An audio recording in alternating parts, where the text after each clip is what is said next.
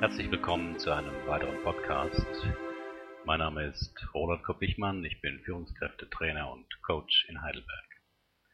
Das Thema heute lautet die Bedeutung von Zuwendung, Nähe und Berührung in der Wirtschaftskrise. Die Wirtschafts- und Finanzkrise trifft uns alle. Kaum eine Branche bleibt verschont.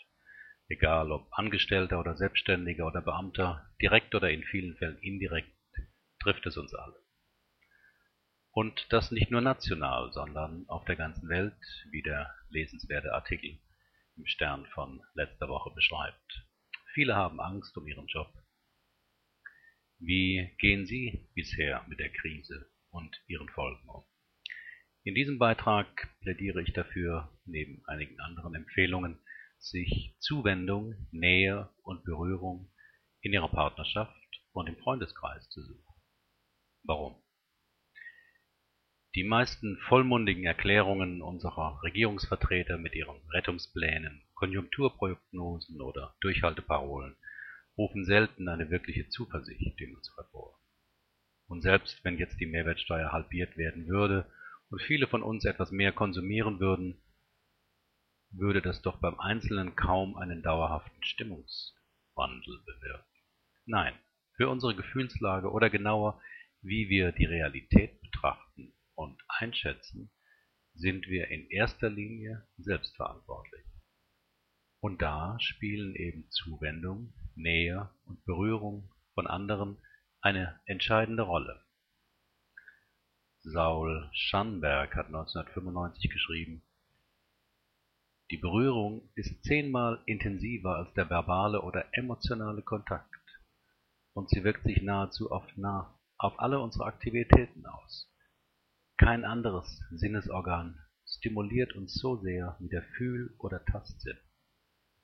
Das war schon immer bekannt, aber wir haben uns nie bewusst gemacht, dass es dafür eine biologische Grundlage gab. Wenn sich die Berührung nicht gut anfühlte, gäbe es keine Artenvielfalt, keine Eltern, kein Überleben. Eine Mutter würde den Körperkontakt zu ihrem Baby nicht suchen, wenn sie keine Freude daran hätte.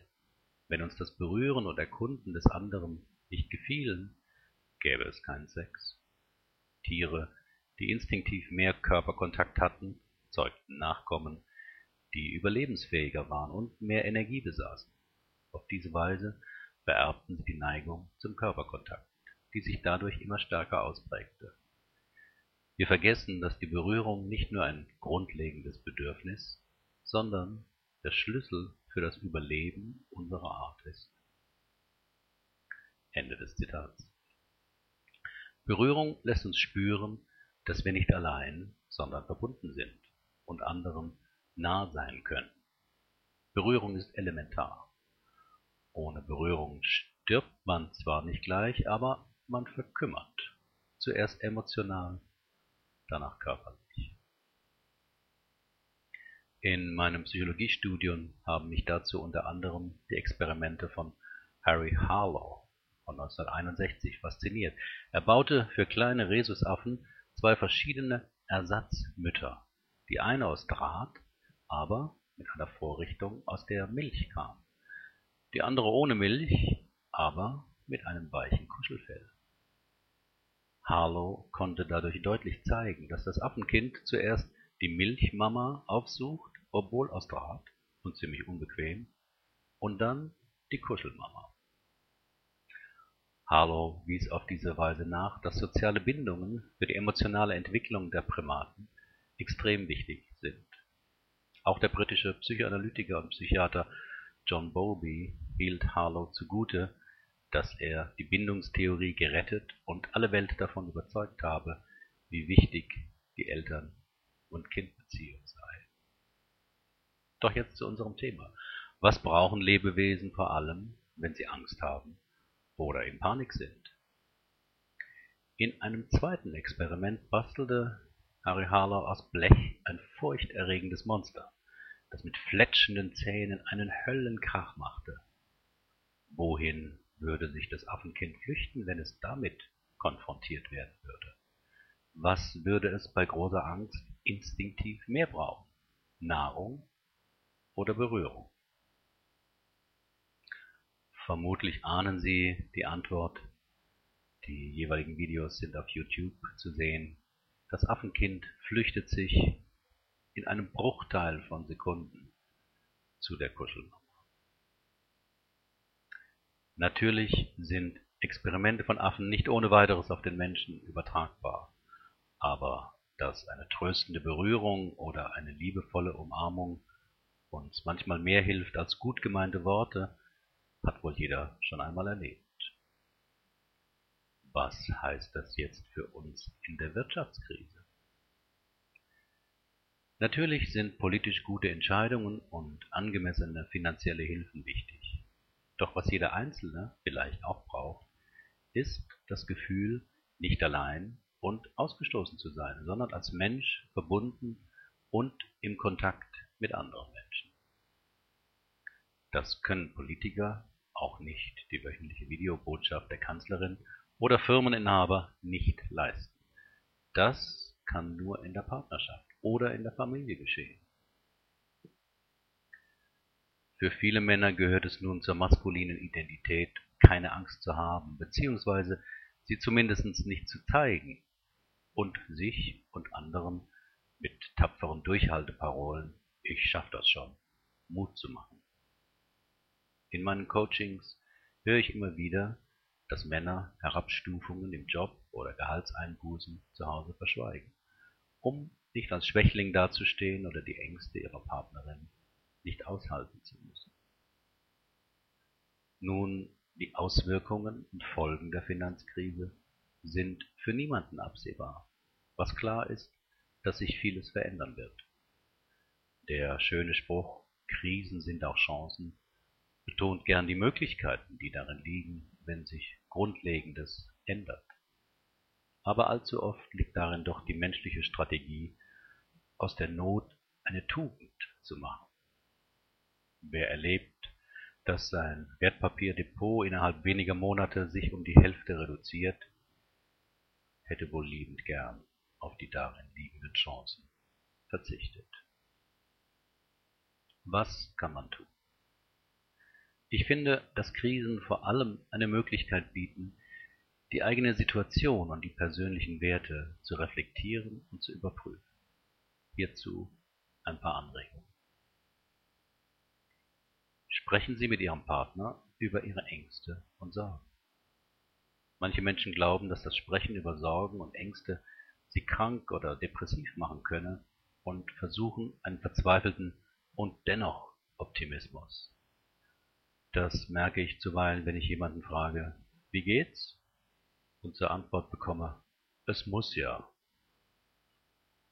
Doch genau das Gegenteil ist der Fall. Nicht Gefühle wie Angst, Wut oder Trauer angemessen erlebt und kommuniziert machen krank, sondern das Unterdrücken der Gefühle kann eine Depression oder psychosomatische Beschwerden begünstigen. Überlegen Sie gemeinsam, was Sie aktiv tun können. Krisen und die damit verbundenen Sorgen und Ängste sind besonders dann quälend, wenn man das Gefühl hat, völlig hilflos und ausgeliefert zu sein. Doch wirklich ohnmächtig ausgeliefert ist man selten. Überlegen Sie ganz konkret, wie Sie zusätzliche Einkommensquellen erschließen können.